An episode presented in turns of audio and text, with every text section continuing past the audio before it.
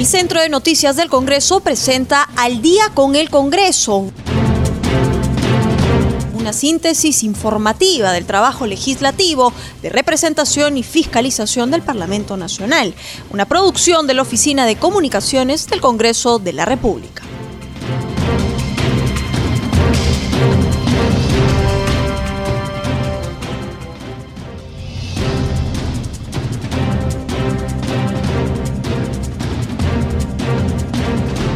Buenas noches y bienvenidos al Día con el Congreso. Mi nombre es Anaís Uceda y los estaré acompañando en esta hora informativa. Vamos al desarrollo de las noticias. Hoy hemos tenido pleno del Congreso, pero también varias sesiones en horas de la mañana y la noticia y la información nos la trae Josman Valverde de CNC Televisión. ¿Cómo estás, Josman? Buenas noches.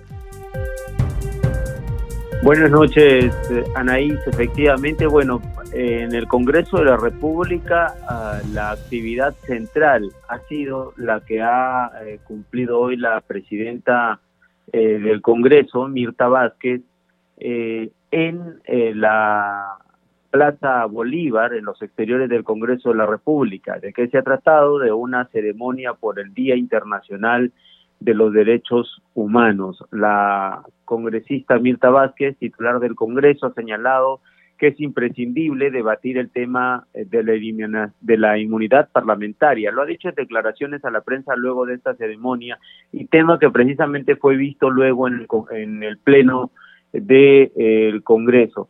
Lo que señala ella es que imprescindible, ya que la sociedad lo está esperando, el que se vea ese tema. Y también de esta manera se ha referido ella al pedido de varias bancadas en el sentido de que el dictamen de la Comisión de Constitución sobre la eliminación de la inmunidad se ha visto antes de que concluya esta legislatura.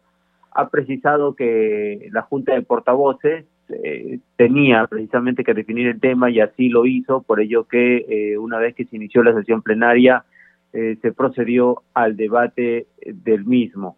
Eh, la presidenta del Congreso en esta ceremonia además ha asumido el compromiso de trabajar desde este poder del Estado en la construcción de una sociedad justa, con memoria y sin impunidad para que no se repitan los actos de violación a los derechos humanos en el país. En el evento eh, han participado el, vicepresidente del Congreso Luis Roel, así como también la presidenta del Consejo de Ministros, Violeta Bermúdez, eh, y eh, demás representantes de diferentes organizaciones, quienes se han concentrado justamente en la Plaza Simón Bolívar a fin de proceder este acto simbólico, en el cual además la titular del Congreso ha eh, sembrado un rosal precisamente en el marco de la conmemoración de este día de eh, la de los derechos humanos. Y de esta manera entonces la actividad Anaís que ya ha cumplido, eh, sumada a las que se han dado en el Congreso de la República hoy jueves. Vamos a continuar contigo en estudios para el desarrollo de más noticias. Adelante y muy buenas noches. Gracias, Josman, y nos reencontramos el día de mañana siempre con más información desde el Parlamento Nacional.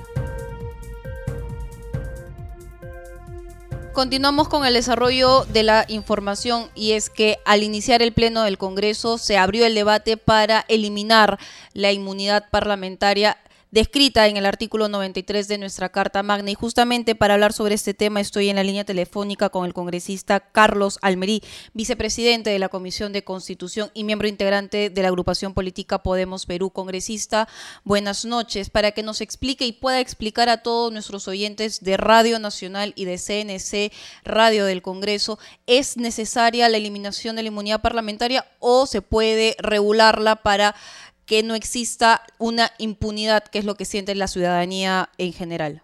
Buenas noches, Anaís. Eh, en principio, Anaís, es bueno aclarar a la población qué significa la inmunidad parlamentaria. No, eh, la inmunidad parlamentaria es un, no es un privilegio, sino es una garantía que nació desde la Revolución Francesa, mediante la cual se estableció un mecanismo de protección para todas las cámaras de representantes y asambleístas en Francia, ¿no? Cuando sucedió la revolución, a efectos de que estos representantes del pueblo no puedan ser juzgados y condenados de una manera inmediata sin tener una garantía de protección que se llama inmunidad.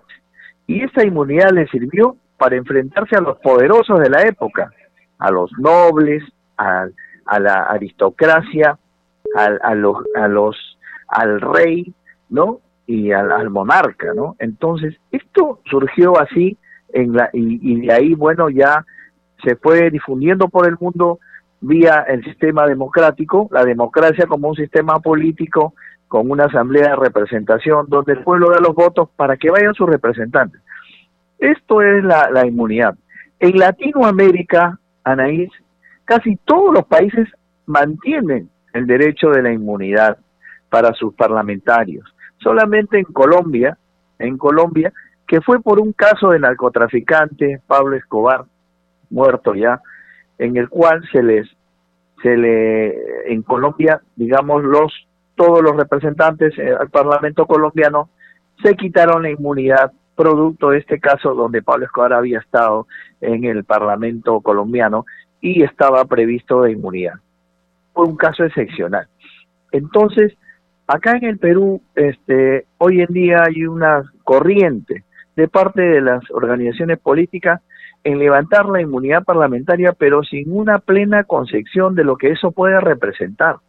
Por ejemplo, nosotros en Podemos Perú hemos planteado quitarnos la inmunidad, pero la inmunidad tiene que tener alguna protección, el levantamiento de la inmunidad tiene que tener alguna protección. Y yo planteo, por ejemplo, que no haya, eh, en el caso de delitos de del ejercicio de la acción penal que sean de acción privada como los delitos contra el honor, las querellas, no puede ser procesado pues un parlamentario porque habló mal de otra persona y puede ser querellado, juzgado y desaforado, ¿no? Eso no tiene pies ni cabeza. O como lo que dijo el congresista Burga eh, sobre el ex parlamentario Víctor Andrés García Belaunde sobre el caso Orellana que él investigó durante años, que producto de esa investigación dentro del Parlamento Nacional él recibió 200 denuncias. Así es, así es. Entonces, esa protección ¿no? contra las mafias hoy en día, ya hablando modernamente, contra las mafias, el poder económico que muchas veces maneja las redes de comunicación, manejan los medios de prensa en el Perú, ¿cómo vamos a quedar desprotegidos? En lo personal yo estoy en contra y mi votación, bueno, será por un acuerdo político de grupo, pero en lo personal yo como hombre de derecho, como 30 años de abogado y, y con mis conocimientos de derecho constitucional, le quiero decir a la población que esto es un caso horror de que el Congreso se quite la inmunidad total. Entonces, bueno, esa es mi apreciación, Anaís. Justamente, congresista, y es que posiblemente hay mucha desinformación. En el Parlamento existe esta prerrogativa de inmunidad parlamentaria, sin embargo, el presidente de la República tiene una inmunidad presidencial, pero sin embargo hay otras prerrogativas que tienen los altos funcionarios, que es el antejuicio político. Y esta confusión les está llevando tal vez a la población y tal vez, le digo, en el supuesto condicional en el tal vez, en querer eliminarlo todo, como fue en la primera votación que sucedió hace meses atrás y justamente eh, la colega, la congresista Marta Chávez, sostenía que primero se debería terminar esta votación o se lleva al archivo esa primera votación que fue por amplia mayoría para que se termine el proceso de como manda el reglamento. Sí, yo creo que la colega Marta Chávez eh, tiene razón. Reglamentariamente debe ser así. No, no, el reglamento no lo dice exactamente, literalmente, tal como eh, la colega Marta Chávez lo, dijo públicamente, y creo que tiene razón, porque esto debería mandarse al archivo lo que tenía la, el voto por insistencia para este texto de levantamiento de inmunidad que existe, que lo votamos en la legislatura anterior, y de ahí recién ingresar esto. Yo creo que eso se debe someter a votación. Y ese tema, hoy en el Congreso lo debemos sanear porque así deben ser las cosas y coincido con la colega Marta Chávez, que tiene experiencia, que ella ha sido tres veces parlamentaria, ¿no? Y hay que respetar los conocimientos que nos da la experiencia, acaso como ella lo plantea. Eh, pero eh, el antejuicio político es otra cosa, también la población lo entiende como un derecho de inmunidad. El antejuicio político es otra cosa. El antejuicio político, Anaís, si me das un minuto. Sí, congresista, por favor, para que nos pueda explicar. El antejuicio político es otra cosa. El antejuicio político o juicio de residencia, como se llamó en inglés, se le dice el impeachment, el impeachment, eh, que significa el juicio que se le da a todas las altas autoridades, como se daba en el virreinato, a los virreyes, a los oidores, a los a las altos, altas autoridades españoles en la colonia, no, a efectos de que terminado su mandato de, de, digamos, en ese gobierno, en, la colonia, se les abría un, juicio para ver los abusos que habían, habrían podido cometer y todas las acciones en contra de la corona y en contra del virreinato, ¿no? Y esto, pues, este, ahora llevado ya a la, a la etapa republicana del Perú, ¿no? Lo conocemos como antejuicio político, en el cual todos los ministros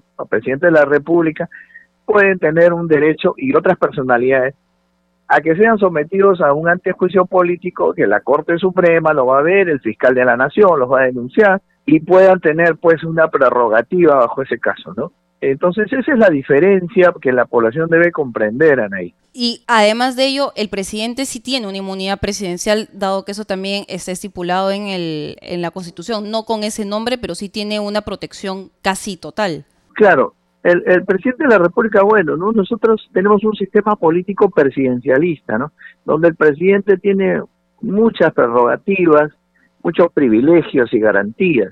Esto es materia de modificar la Constitución, y poder hacer un sistema donde el, sea el balance de poderes eh, mejorado, ¿no? No tal como existe. En ese sentido, colega, ¿cómo está? En ese sentido, este, esperamos que, que mejore esta constitución que queremos todos los peruanos, un tema de reforma, ¿no? Congresista Almerí, en esta cabina tuve eh, la oportunidad de conversar con el presidente de la comisión, con el congresista Omar Chejade, y él nos comentaba que en estos ponencias que tuvo él con varios constitucionalistas sobre este tema, varios de los expertos que pudo él tener a su cargo que expusieron el tema, todos o la gran mayoría habían coincidido que no se debería eliminar la inmunidad porque se podría estar transgrediendo el equilibrio de poderes, dado que se estaría mermando el poder del poder legislativo en contra eh, del poder ejecutivo. ¿Cree usted que se estaría haciendo eso, que se estaría quitando poder al Parlamento Nacional?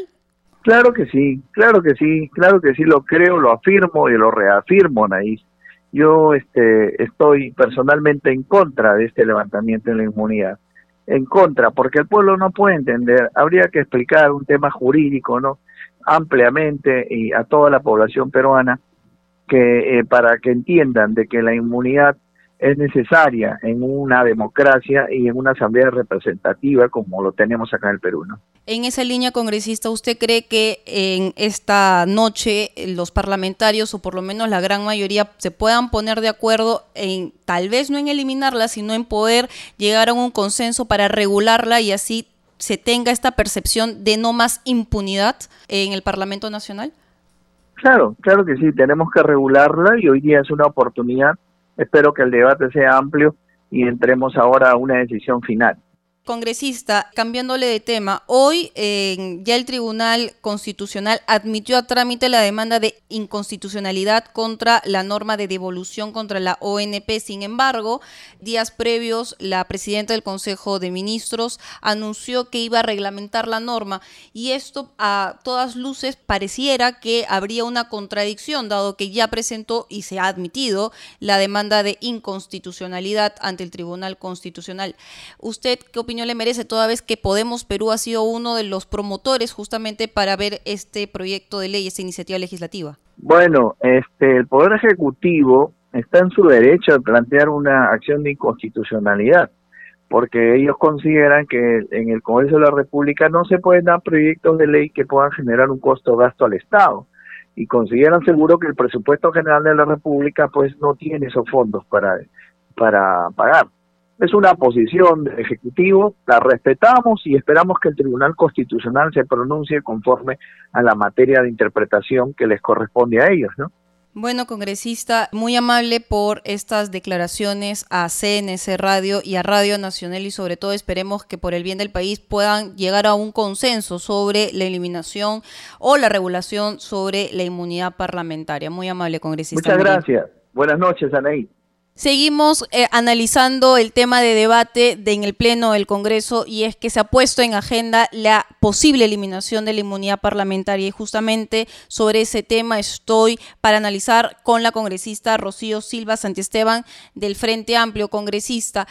¿Es necesario eliminar esta prerrogativa constitucional o eh, se podría regularla para un mejor procedimiento dentro del Parlamento Nacional? Buenas noches. Nosotros sí estamos a favor de una mejor regulación, porque, digamos, la propuesta de, eh, de que ya no existe inmunidad parlamentaria es una propuesta bastante populista, ¿no? Y más bien nosotros consideramos que se debe reducir a su mínima expresión, pero que en el rol de fiscalización sí se debe de mantener, sobre todo para el momento en que los parlamentarios eh, están ejerciendo como tales y puedan recibir una denuncia, eh, por ejemplo, por, ¿qué les digo?, difamación eh, de algunas personas que están siendo investigadas por los propios parlamentarios. Entonces, esa situación es una situación, digamos, que, que sí me parece debe de mantenerse dentro del tema de inmunidad. Pero por otro lado, en todo lo referido a causas anteriores, este, eh, sentencias en primera instancia, sentencias no ejecutadas, etcétera, etcétera, etcétera, no. Justamente, congresista, si uno lee bien el reglamento del Congreso en el artículo 16, justamente todo lo previo, todo lo que es antes del ejercicio de la función, antes de ser parlamentario, no debería incluirse dentro del manto de esta inmunidad parlamentaria. ¿Dónde ha venido a nacer o dónde ha entrado el conflicto o dónde se ha originado el problema? Bueno, en las prácticas parlamentarias, por supuesto, porque, eh, digamos, si, si esa es la propuesta general, nunca se ha cumplido de esa manera, porque siempre se ha considerado la inmunidad parlamentaria para todas las personas que tenían, eh, digamos, procesos previos, motivo por el cual, obviamente, las personas que están con procesos entran, eh, se presentan al Congreso para poder salir y tener inmunidad. Es lo mismo, es lo que ha sucedido con varios parlamentarios en la actualidad y con muchos parlamentarios del pasado. Y el futuro, que ya vemos que están candidatos eh, al Parlamento tienen ya procesos, ¿no? Entonces, eh, es una situación que se está eh, sin corregir y que se está reproduciendo y reproduciendo año tras año. Y me parece que es una burla para los electores, ¿no? En primer lugar. Y en segundo lugar, eh, eso no, no ayuda en nada al prestigio del Parlamento, porque el Parlamento no puede ser, eh, digamos, el, el, lugar de resguardo de todas aquellas personas que tienen eh, denuncias o procesos o, o incluso investigaciones fiscales por casos de corrupción, por ejemplo, ¿no? Entonces, ese tema es un tema que se tiene que, solucionar de una vez y tiene que ser un cambio constitucional. Por eso es que se tiene que debatir hoy, porque estamos en los últimos momentos de esta legislatura y se requiere una segunda legislatura para hacerlo efectivo a partir del 2021 congresista, ha tocado varios puntos. El primero es el tema de estos nuevos candidatos que se van a presentar. ¿No cree usted que también hay una responsabilidad por parte de los partidos políticos en a quienes presentan en estas ternas a las elecciones parlamentarias, toda vez de que si es que los candidatos fueran los más idóneos, tal vez no tendríamos estos problemas en el Parlamento Nacional? Eh, en, en, una situación determinada se descubrió pues que había algunas personas que tenían procesos por alimentos, etcétera, y en ese caso pues han sido separados, ¿no? Pero ¿qué sucede cuando esas personas ocultan esa información y solamente sabemos la información cuando ya son parlamentarios? Este es el problema, o sea, por ejemplo, ¿usted cree que, que o sea, para mí es completamente imposible y no es de darse que un parlamentario sea una persona que tiene deudas alimentarias. O sea, eso sería, eso es una vergüenza, ¿no? Y, y, y por otro lado, también es cierto que en muchas situaciones también han presentado muchas personas juicios de alimentos que son completamente, digamos, irregulares. Entonces, ¿y no está funcionando la ventanilla única del Jurado Nacional bien, de Elecciones? Como ya lo sabemos, y que en, en todo caso no permite la transparencia absoluta, pero por supuesto que es potestad y responsabilidad de los partidos políticos y no solo de los partidos, de los electores que tienen que informarse bien cuál es, eh, quién es su candidato eh, y qué chicharrones tiene, ¿no? Porque uno cuando elige a una persona no puede decir, ay, después, ay, ¿cómo te elegí? Tú tenías un proceso penal y yo no supe. Eh, digamos, por eso es tan importante en el momento de, de antes de la elección poder entrar, revisar la página web, ver qué, eh, eh, digamos, cuáles son eh, los eh, procesos que plantean, si tienen procesos, si no tienen, en fin, todo, todo, todo, todo lo que implica la hoja de vida del congresista o del postulante al Congreso. Congresista, ¿y no está funcionando bien la ventanilla única que proporciona el Jurado Nacional de Elecciones toda vez que estos es usado por los partidos políticos para hacer el filtro? No está, no está funcionando bien eh, pero eh, bueno, eh, no solo eso, sino que eh, también otro tema que se produce es que mucha gente que se está presentando también oculta esa información, ¿no? Y por eso es que es tan importante la labor de la prensa como la labor de ustedes de difundir a través de la radio, la televisión, en fin, los diferentes medios, las investigaciones que puedan hacer sobre candidatos sospechosos, ¿no? Y, poder, digamos, hacer transparentes estas hojas de vida oscuras. Congresista, también acaba de sostener de que se debería mantener hasta cierto punto la inmunidad para proteger el tema de fiscalización dentro del Parlamento Nacional. Justamente el congresista Burga eh, sostenía y ponía de ejemplo esta investigación que hizo el ex parlamentario Víctor Andrés García Belaunde en torno al caso Orellana y en torno al tema de los peajes del Callao. También hay otros ejemplos, como por ejemplo el tema del ex parlamentario Sergio, Tejada en tema de los narcoindultos o el tema del el ex parlamentario Pari sobre Odebrecht. Y así hay diversos temas dentro del Parlamento Nacional que han hecho investigación y que han necesitado este inmunidad parlamentaria porque si no les venían el sinnúmero de denuncias en contra de estas investigaciones o en contra de estas comisiones investigadoras. Exactamente, por eso, por eso es fundamental mantener un cierto núcleo duro de inmunidad por ese tema precisamente, ¿no? O sea, los dos ejemplos que ha, dado el de Sergio Tejada y de Pari son los ejemplos perfectos de qué hubiera pasado si no, no se hubiera dado eso, ¿no? ¿Qué hubiera pasado si si en realidad ellos no hubieran podido tener la protección que tenían con eh, la inmunidad, o sea, no hubieran podido investigar nada. Y eso que fueron maltratados, fueron golpeados, fueron estereotipados, en fin, se, se, se, se dijeron diversas cosas sobre ambos congresistas. Y al final sus investigaciones han servido mucho, no solo para poder, para que lo podamos conocer nosotros todos, sino incluso para las investigaciones fiscales. En esa línea, congresista, ¿usted espera que a lo largo de esta noche el Pleno del Congreso logre eh, un consenso para regular más bien la inmunidad parlamentaria? Sí, exactamente. Como le digo, regularla lo mínimo, eso a mí me parece fundamental y sobre todo para proteger lo que es la labor de fiscalización del Parlamento. O sea, lo que se protege no es al parlamentario, sino la labor de fiscalización del Parlamento. Muy amable congresista Silva Santiesteban por estas declaraciones a CNC Radio y a Radio Nacional. Muchas gracias a ustedes. Buenas noches. nos vamos a un corte comercial, pero al volver estaré con el congresista Miguel Vivanco Reyes de la bancada de Fuerza Popular. Ya regresamos.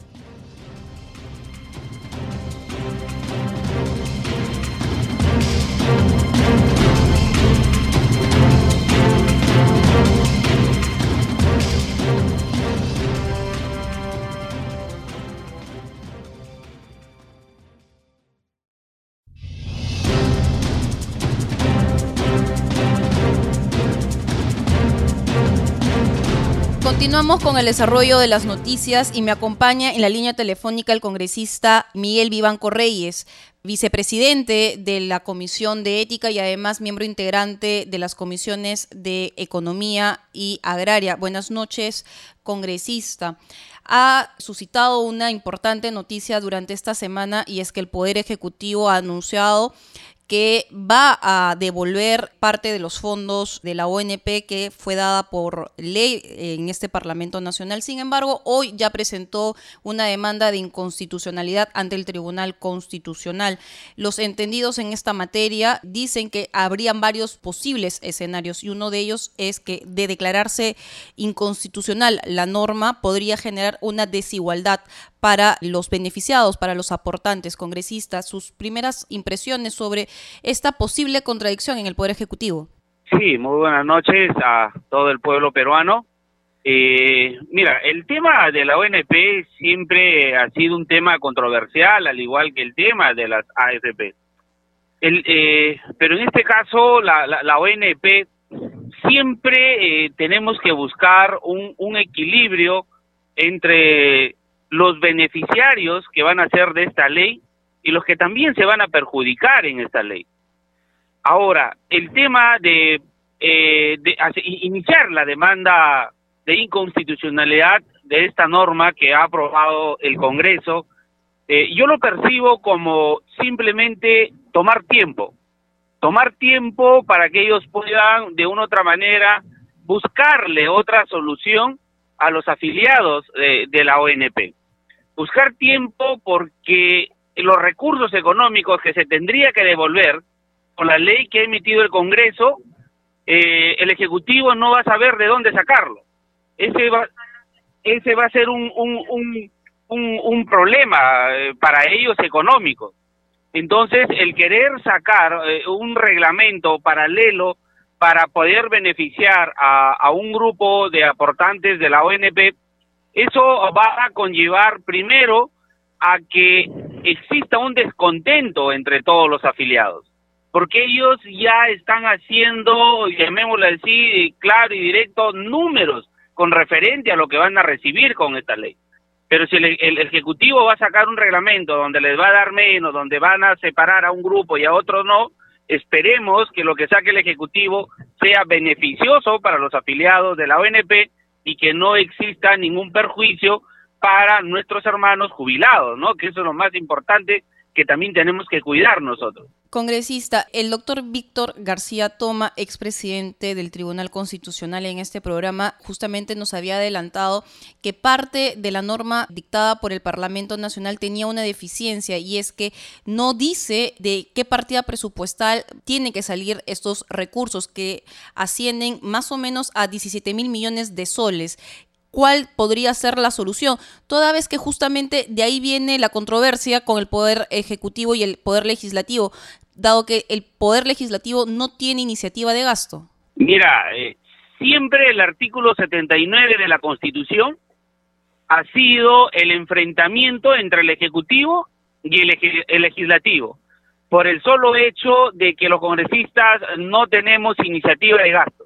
Pero cuando existe una voluntad política de poder ayudar y, apoyar al pueblo, se buscan soluciones.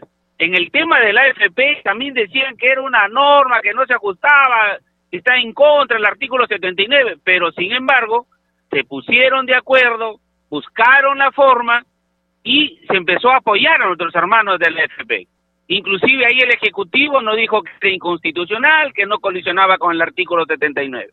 Entonces yo creo que más que las opiniones constitucionales de los profesionales del derecho, lo que se tiene aquí es buscar la mejor forma para que nuestros hermanos de la ONP reciban el dinero que les corresponde.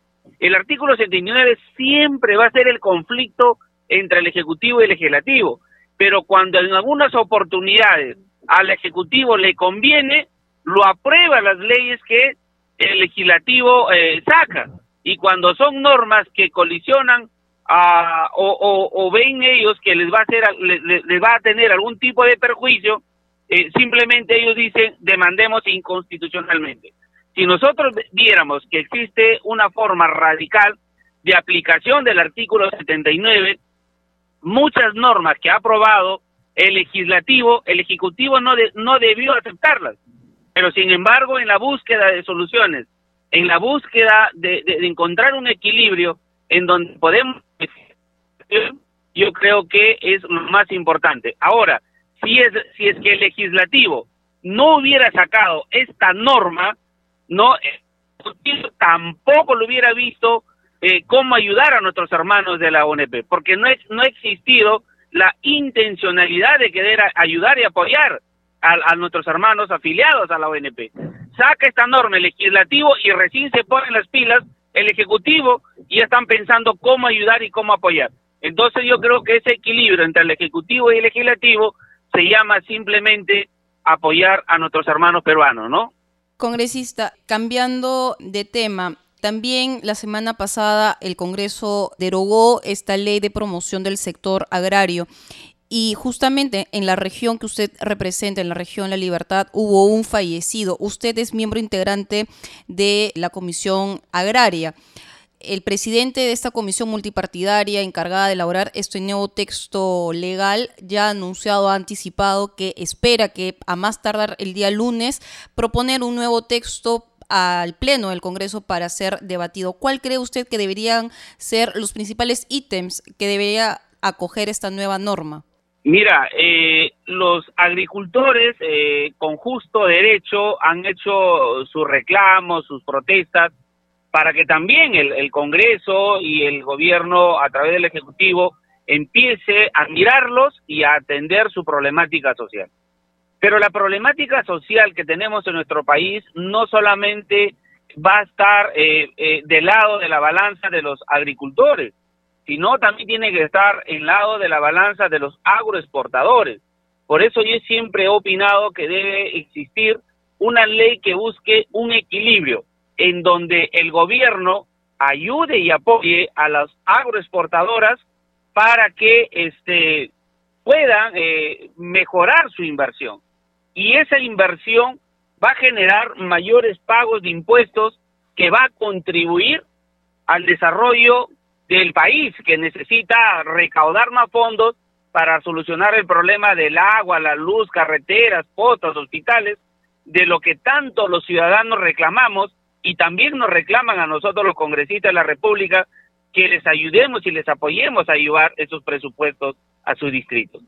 Y por otro lado, el gobierno tiene que buscar el equilibrio en donde el trabajador agrícola deba de tener mejores eh, condiciones laborales, debe tener mejor eh, paga, debe tener eh, una fiscalización por parte del Ministerio de Trabajo y SUNAFIL para que cumplan no con los protocolos de salud, para que cumplan con los beneficios y pago a los trabajadores.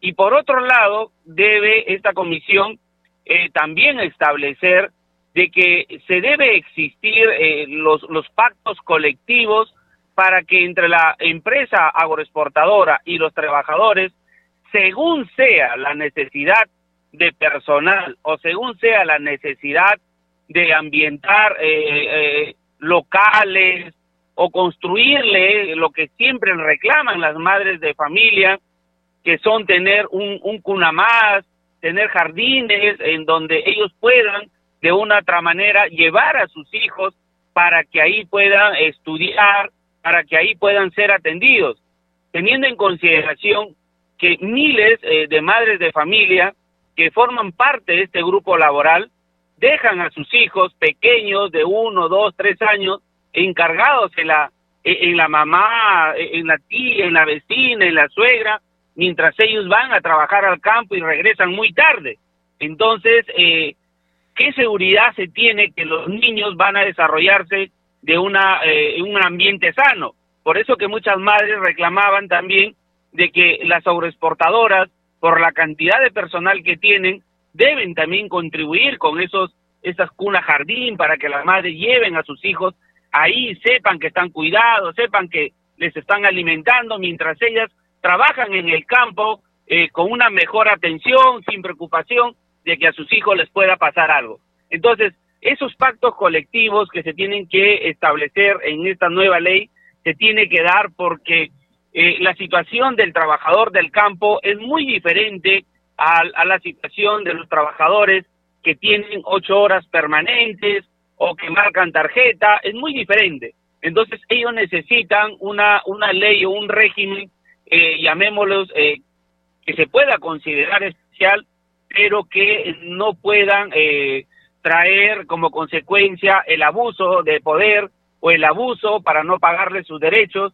Y lo más importante que también se tiene que establecer en esta ley es la desaparición de la service, porque si hay eh, agroexportadoras que han utilizado a la, a la service para poder evadir eh, el pago de los beneficios sociales de los trabajadores eh, de agrícolas.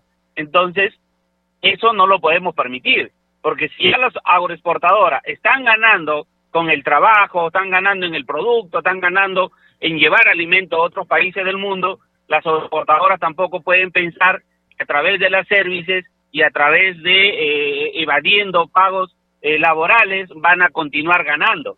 Yo creo que eso se debe de cortar porque lejos que se lleven las services, ese dinero, ese dinero debe servir para el trabajador del campo, ¿no?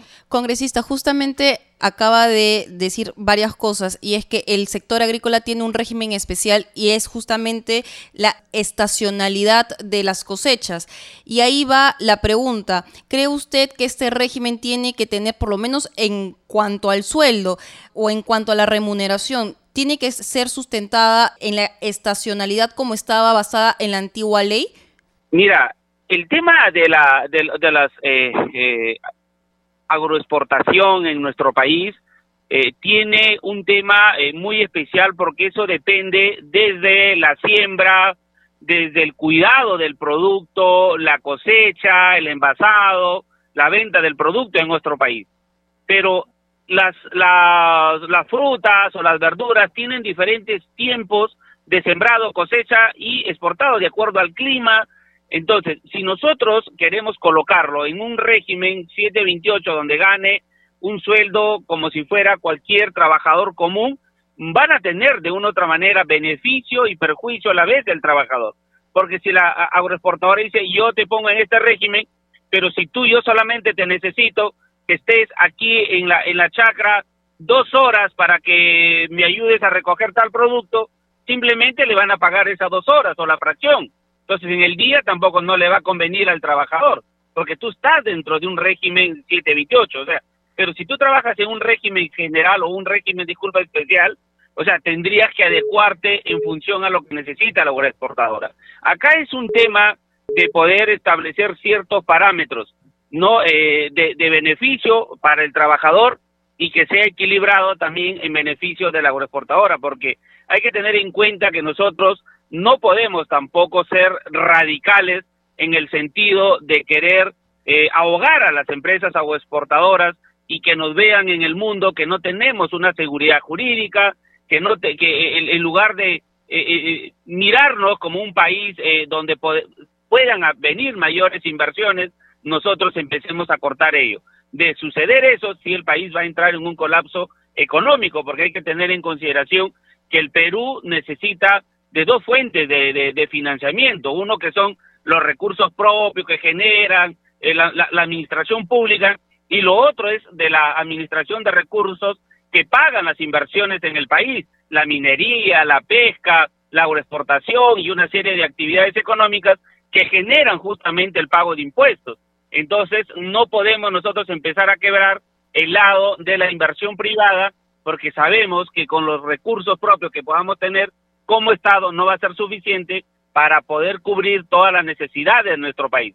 Entonces, aquí sí se tiene que estudiar una ley que beneficie al trabajador, pero que también de una u otra manera apoyemos a los eh, agroexportadores y de esa forma encontremos un equilibrio a este problema social que ha surgido, ¿no? Muy amable, congresista Vivanco, por esta entrevista con CNC Radio y Radio Nacional. Muchísimas gracias y muy buenas noches a todos mis hermanos eh, del Perú.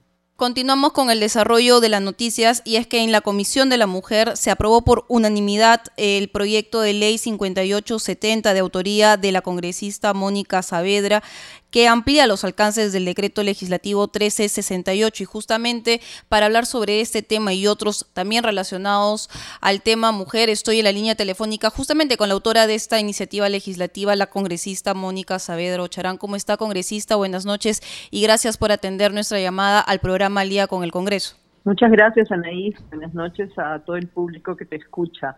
Sí, efectivamente, gracias por la entrevista. Eh, tengo un proyecto de ley el 5870 y el proyecto de ley 5607. El proyecto de ley 5870 de este año se aprobó el día de ayer en la Comisión de la Mujer y amplió los alcances del decreto legislativo 1368.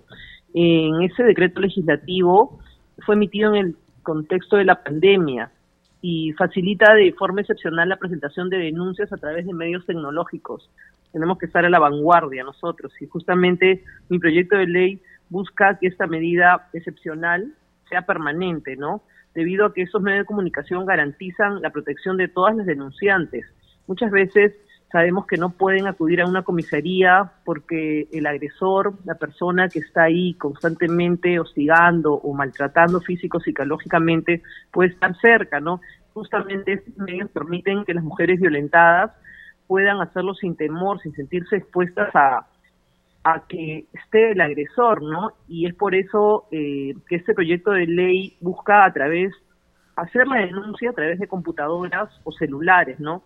Como sabemos, los medios tecnológicos también nos ayudan para narrar de manera clara la denuncia y también permiten la presentación de pruebas como fotos, videos, grabaciones. Y de una manera certera la denuncia se presenta y queda más claro. Sobre eso se trata mi proyecto de ley. ¿no? Nosotros confiamos que este dictamen ingrese en la primera sesión del Pleno, que por lo menos será en el mes de febrero, y así contar con el uso de la tecnología que va ser una pieza fundamental para la protección del abuso que muchas veces se cometen a todas las mujeres del Perú y de, todo el mundo. Justamente, congresista Saavedra, el gobierno del presidente Sagasti ha hecho mucho hincapié sobre el uso de las nuevas tecnologías y sobre todo la aplicación de las ciencias. Y en esa medida, el Ministerio de la Mujer, ahora en manos de la ministra eh, Loli Espinosa, les ha dado algunos alcances, algunas recomendaciones sobre este dictamen ya aprobado por la Comisión de la Mujer. No, todavía no hemos tenido el gusto de entrevistarnos con, con la ministra, pero yo en mi semana de representación ya estoy programando una visita a la ministra. Eh, bueno, como todos sabemos, como dijo el presidente Sagasti, sabemos que la tecnología es lo que ahora en este tiempo de pandemia nos acerca a nosotros bastante a los ciudadanos y también la tecnología va a ser ahora que la denuncia que se haga a través de estos medios llegue de manera es una mensajería instantánea, ¿no? Y es un auxilio y un gran avance para la sociedad en estas circunstancias que, que pasamos, ¿no? La Comisión de la Mujer, este, a fin, va a exponer este, este plan de trabajo, ¿no? Nos ha adelantado al inicio de esta entrevista que tenía otro proyecto y es el 5607 y es que el Parlamento Nacional también ya aprobó eh, para estas elecciones generales el tema de la paridad y alternancia y es un tema que también diversas bancadas, entre ellas el Partido Morado, han estado impulsando. Sin embargo, su proyecto va más allá y es que en el Poder Ejecutivo todavía no se ve esta paridad de alternancia y usted está proponiendo que también en el Poder Ejecutivo, como por ejemplo los cargos en el gabinete o en los viceministerios, también se dé este tema de paridad y alternancia. Si nos puede dar mayores alcances sobre su iniciativa legislativa. Sí, Anaí. La verdad que estoy muy contenta. El proyecto de ley 5607 se aprobó en la Comisión de la Mujer más o menos el 5 de noviembre y este proyecto de ley busca, como tú has dicho, eh, la paridad en, consejo, en, el, en, los en los ministerios y viceministerios, ¿no? Y busca la implementación también las listas de paridad para las elecciones generales. Eh, pero es el principio de paridad en el Poder Ejecutivo, que también, como sabemos, se encuentran también en otros países como México, Ecuador, Bolivia, Nicaragua, Francia y Argentina algunos países contemplan la paridad en sus constituciones y otras normas también de rango legal. Esta paridad nos permitiría que las mujeres ingresen a espacios decisivos en los cuales antes estaban relegadas, ¿no? En toma de decisiones políticas que permiten así que contribuyan a, a la vida de toda la población, o sea, que se les mire ya a las mujeres, que es tiempo, ¿no? Y me da, de verdad, estoy muy orgullosa porque se ha tomado en cuenta en, este gabinete, porque sabemos que la presidenta, tenemos mujeres, ¿no? La presidenta del Consejo, del Congreso, nosotros acá felices, la tercera vice, la presidenta del Poder Judicial, la Fiscalía, Fiscal de la Nación, la presidenta del Tribunal Constitucional, y eso viene, ya es tiempo que se abra la posibilidad de que muchas mujeres con capacidad y experiencia integren altos cargos en el Poder Ejecutivo, también ahora lo hemos visto, es un gran avance. Nosotros estamos muy contentas, todas las mujeres, y estoy segura que también muchos hombres, ¿no? Porque ya, ya no hay discriminación. Es importante que, que se dé eh, una, que se ponga en palestra todas las mujeres que son igualmente capaces de los, de los hombres para ocupar cargos de gran importancia. Contenta con este proyecto de ley. Congresista Saavedra, finalmente, hoy se ha iniciado ya el, el, debate sobre la eliminación de la inmunidad parlamentaria. Su colega de bancada, el vocero alterno Ricardo Burga, está presentando o estaría ya presentando un texto sustitutorio para regularla más bien y es que su temor para él es que la labor de fiscalización que tiene el congresista no puede verse mellada. En ese sentido, él recordó que el ex parlamentario Víctor Andrés García Belaúnde tuvo un rol fundamental en el Parlamento Nacional para poder sacar a la luz este gran red de corrupción en el tema Orellana y en el tema del Callao, sobre el tema de los peajes, en el tema del gobierno de eh, Alex Curi.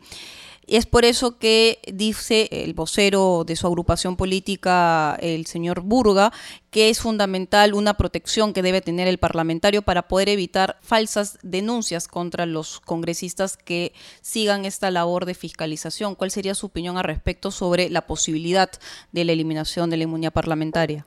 Anaís, en ese sentido yo también este, he revisado el texto sustitutorio propuesto por el presidente de la Constitución y Reglamento congresista Chejade, y tampoco no aprecio la diferencia entre inmunidad de arresto ni proceso, ni el tiempo máximo que va, que va a levantar el levantamiento de la inmunidad por parte de la Corte Suprema.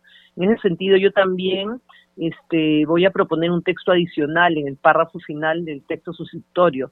De esa manera se hace más expeditivo el cumplimiento de la sentencia, sin necesidad de levantar la inmunidad parlamentaria y así evitar que los congresistas utilicen esta prerrogativa para protegerse de los delitos cometidos con anterioridad al ejercicio de su cargo. Eh, justamente el día de hoy voy a exponerlo para la incorporación en el artículo 93 del último párrafo, mi texto sustitutorio. Y así los congresistas que cometan delitos con anterioridad a su mandato estarían también obligados a cumplir sus sentencias en forma directa. Bastaría que solo un congresista que sea sentenciado en última instancia se proceda a cumplir con su pena sin necesidad de solicitar el levantamiento de la inmunidad. Bueno, como todos sabemos, ¿no? Y siempre se ha hablado que la inmunidad no es sinónimo de impunidad, y más aún cuando se tienen procesos cometidos con anterioridad. Bueno, congresista, esperemos qué es lo que va a decidir el Pleno del Congreso hoy más tarde y sobre todo esta reforma constitucional se necesita de una doble legislatura o si no llevarla a un referéndum como manda eh, el artículo 206 de nuestra Carta Magna, así que tendremos que esperar lo que decida el Pleno del Congreso por amplia mayoría. Muy amable congresista Saavedra por esta entrevista a CNS Radio y a Radio Nacional. Buenas noches, Añadís, y muchas gracias. Hasta aquí fue al día con el Congreso. Conmigo será hasta el día de mañana. Que pasen muy buenas noches.